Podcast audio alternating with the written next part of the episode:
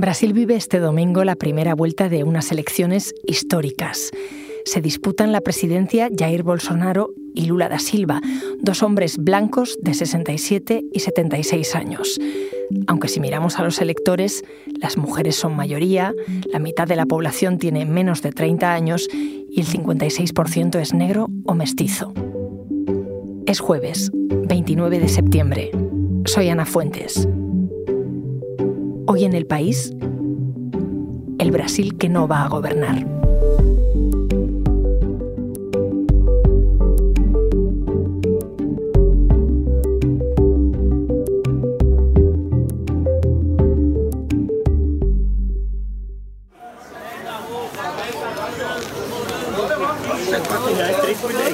Um é quatro. Um é 4 e 3 é 10.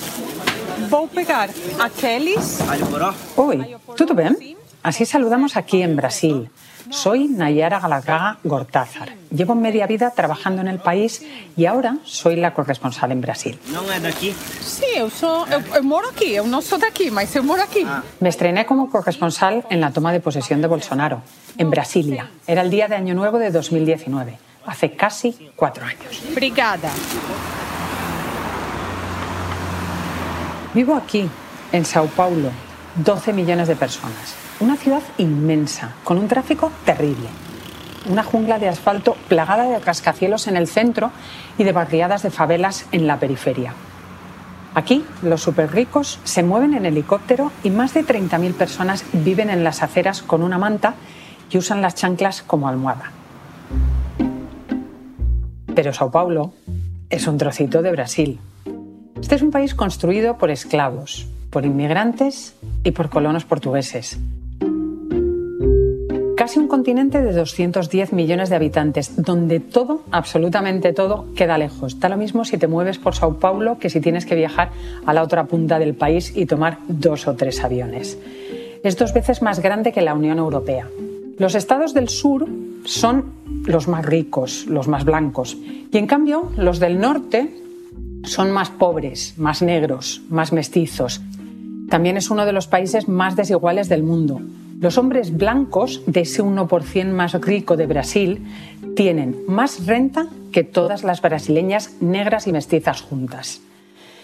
Ahora, en los últimos meses, la economía empieza a remontar un poco, pero el paro todavía está en el 9% y para un país emergente como este eso es mucho. Y un 40% de los trabajadores está en el sector informal, trabaja en el mercado negro. de leite, de coco, de creme. Esses são os recheadinhos de calabresa, são os mais vendidos. Como este hombre que vende bizcochos caseros en la calle. Muy obrigada. Rua da Consolação. Pão fresquinho, vários sabores, bom dia. Pero yo creo que lo que más distingue a Brasil es la diversidad. Es realmente increíble. También hay cosas que unen a todos los brasileños. La música. Suena a todas horas, también en la calle. La bossa nova es la gran carta de presentación en el extranjero, la música que todo el mundo conoce. Pero Río de Janeiro, por ejemplo, no se entiende sin samba. Y luego, el sertanejo. Y está el maracatú, o las canciones indígenas, y las batucadas. Brasil, obviamente, también es fútbol. Y aunque los mejores jugadores brasileños juegan en Europa, aquí prefieren ver el Brasileirao, la liga brasileña o las ligas locales. Todavía no he vivido aquí ningún mundial, pero me cuentan que cuando la selección juega, Brasil se paraliza.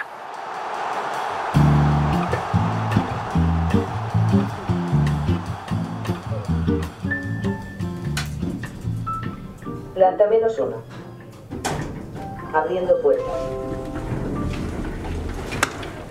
Hola. Hola, ¿qué tal? Bien, he quedado con Nayara que vamos a grabar con Brasil. Muy bien. ¿Vale? Perfecto.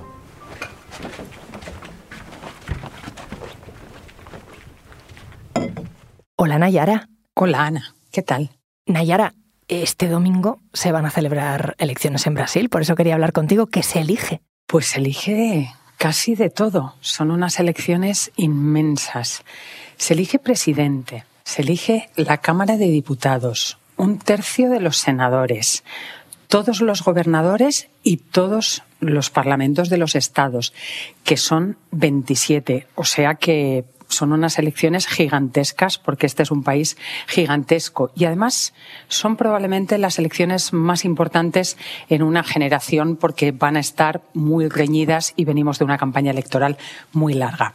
Al principio de este episodio hablabas de diversidad y ese Brasil que pintabas, yo no sé si se refleja en la política.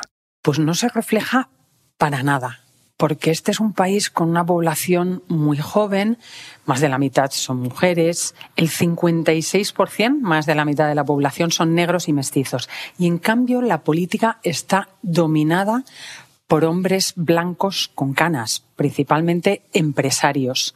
Y los dos favoritos en estas elecciones eh, lo demuestran clarísimamente. Son dos viejos conocidos de la política brasileña. Jair Bolsonaro, el actual presidente, y Lula da Silva, que fue presidente de Brasil entre 2003 y 2010. ¿Y qué pasa con las mujeres? Pues es que las mujeres en la política brasileña tienen muy, muy poca representación. Son solamente el 15% de las diputadas, de las senadoras, de las alcaldesas. Solo hay una gobernadora de 27. O sea que está como a la altura de Bahrein, está años luz de Suecia, pero también de México y de Bolivia. Y no parece que en estas elecciones vaya a cambiar, ya veremos. Porque, por ejemplo, en la candidatura de Lula, su número dos, es otro hombre, otro varón blanco de 70 años. El día que presentaron la candidatura, los dos juntos, hubo una foto que se hizo viral porque todos los presentes eran blancos, incluidas las dos únicas mujeres que había en la foto. Una de ellas era la presidenta del Partido de los Trabajadores, Gleisi Hoffman, y la otra, la entonces novia de Lula, ahora su esposa, Janja. ¿Por qué existe esta diferencia entre la sociedad brasileña y las instituciones que la representan o deberían representarla? Lo que ocurre aquí es que los partidos son instituciones que están dominadas por hombres blancos. Es algo que también ocurre en muchísimos otros países del mundo y en muchas otras instituciones. Ellos controlan las estructuras de poder, las estructuras dentro de los partidos y ponen mil trabas. Cuando yo llegué aquí me llamó la atención que hubiera cuotas y que hubiera tan pocas mujeres. Y lo que ocurre es que todos los partidos se esfuerzan en burlarlas, más los partidos de derechas, pero también los de izquierdas Hace cuatro años, un tercio de las candidaturas de mujeres a diputadas eran fraudulentas. ¿Y cómo lo sabemos? Por la cantidad de votos que sacaron. Hubo algunas que no sacaron ni un solo voto, es decir, ni ella misma, ni siquiera la candidata votó por sí misma. Y algo parecido ocurre con los negros. Brasil sí que ha tenido una presidenta, Dilma Rousseff, en 2010, pero llegó a candidata por un dedazo, porque Lula la designó su sucesora política y así ganó las elecciones. Hablas de Lula, que es un viejo conocido de la política, fue durante ocho años presidente de Brasil, de 2003 a 2010, y ahora eh, ha resurgido como uno de los principales candidatos, ¿no? En efecto, es una de las resurrecciones más inesperadas de los últimos tiempos. Cuando yo llegué aquí, hace cuatro años, Lula era un cadáver político. Estaba en la cárcel, condenado por corrupción, y por eso no pudo presentarse a las anteriores elecciones. Pero un 8 de marzo anulan las condenas que tenía por corrupción. Zas, de repente, Lula estaba de vuelta en el juego político y Bolsonaro tenía un adversario a la altura. Con el tiempo, los casos judiciales contra Lula han sido anulados, archivados o suspendidos. Y la corrupción, que era la gran prioridad, la prioridad alfa para los electores hace cuatro años, ha pasado a un segundo plano. Ahora los temas de la campaña son la economía, el hambre, la inflación. O sea que la corrupción se ha ido diluyendo. Desde luego, los casos, el gran caso Lavallato, que fue protagonista aquí de la política brasileña en los últimos años y que llevó a decenas de superpoderosos políticos, incluido Lula, y también a muchísimos empresarios a la cárcel, ese caso se ha ido diluyendo como un azucarillo, aunque todavía tiene muchísimas ramificaciones por otros países de América Latina. El fenómeno no sé si ha desaparecido, desde luego no parece que haya una corrupción a esa escala a la que hubo, pero su importancia política y su presencia en el debate público ah, está en un plano muy, muy secundario. Oye, antes eh, contabas que te estrenaste como corresponsal en Brasil el día que Bolsonaro tomó posesión como presidente, que fue en 2019. ¿Tú qué país te encontraste cuando aterrizas en Brasil y qué país ves ahora? Lo primero y que me llamó la atención fue el odio que había al Partido de los Trabajadores, al odio de Lula. Era una cosa impresionante. El rojo, que es el color del PT, había desaparecido de las calles. Todo era verde y amarillo, los colores de la bandera nacional, que son los colores, digamos, de los que se ha apropiado Bolsonaro en estos años. Y aquí, como en todo el mundo, la pandemia ha pasado factura. Hay más pobres, se ven en la calle, el hambre ha vuelto y llegar a fin de mes es mucho más difícil. Y eso ha complicado mucho los planes que tenía Bolsonaro. Yo creo que si pierde será por la pandemia. Muchos de sus electores, de la gente que le votó hace cuatro años esperando de él un gran cambio que diera la vuelta a la política tradicional, eh, se siente defraudada sobre todo por la tardanza en comprar las vacunas, porque muchísima gente, muchísimos brasileños murieron por esa tardanza. Aquí han muerto casi 700.000 personas por la pandemia. Pero por otro lado, el Bolsonaro presidente es bastante parecido al Bolsonaro candidato. Es provocador, es machista, es agresivo, digamos, no se ha moderado con la llegada al cargo, como algunos esperaban. Y más grave todavía, durante estos cuatro años ha debilitado las instituciones, los equilibrios de poder, ha atacado el sistema democrático de manera muy, muy sostenida. Internacionalmente, Brasil, que era un país que caía bien, porque es un país que tradicionalmente ha estado a buenas con casi todos los países, con los grandes bloques, de repente se ha convertido, sobre todo por la cuestión ambiental, pero también por, por las alianzas internacionales de Bolsonaro, en una especie de paria internacional. Ha quedado bastante aislado. Y ahora, sin Trump, que era el principal aliado de Bolsonaro, sus grandes aliados internacionales son Polonia y Hungría. Así que dices que es provocador, machista, agresivo, em, pero lo que ha prometido lo ha cumplido. Pues en economía no ha podido cumplir, dice, suele insistir que por la pandemia y la guerra de Ucrania, pero en armas sí que ha cumplido.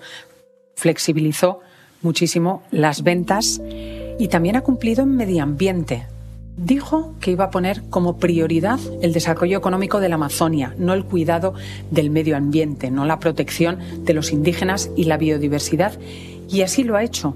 Y es que estas elecciones también son muy importantes para el planeta. Durante estos años, con Bolsonaro se ha acelerado la deforestación de la Amazonia y eso es gravísimo para la crisis climática, porque la Amazonia sirve como una especie de controlador de la temperatura del planeta. Entonces, si Bolsonaro sigue debilitando la política ambiental, será nefasto para la Amazonia, pero será también nefasto para el planeta. Es inquietante eh, y tiene posibilidades de, de salir reelegido. ¿Qué ambiente se ha respirado estas semanas de campaña?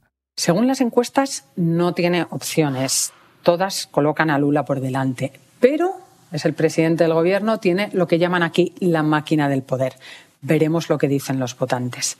Pero estas semanas últimas de la campaña electoral han sido frenéticas. Los dos favoritos han dado mítines por todo el país. Lula, sobre todo en recintos más cerrados o en lugares muy controlados para que la seguridad pudiera estar controlada. Hay bastante preocupación con episodios de violencia y los dos favoritos, tanto Lula como Bolsonaro, han utilizado, por lo que sabemos, chaleco antibalas en algunos de sus mítines. Bolsonaro prefiere las motociadas, que les llaman aquí. Son caravanas de moteros y además ha utilizado actos oficiales como el viaje al funeral de la reina de Inglaterra o el Día de la Independencia para hacer campaña, cosa que ha generado muchas críticas.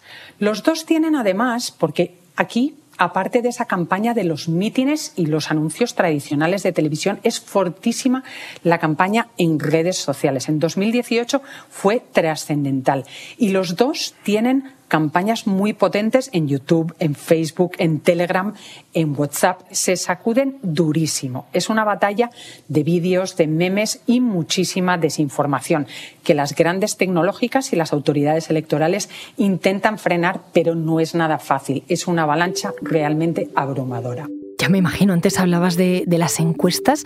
Em, hay un ganador claro. Durante los últimos meses en Brasil hay una auténtica fiebre de encuestas. Salen varias cada semana y todas apuntan la misma tendencia. Lula por delante pero con una ventaja que cada vez se va reduciendo. Y por lo que vemos, difícilmente ganaría en una primera vuelta. Pero ese es el escenario que retratan las encuestas. Ahora tienen que acertar. Veremos lo que ocurre. Gracias, Nayara. Gracias a ti, Ana.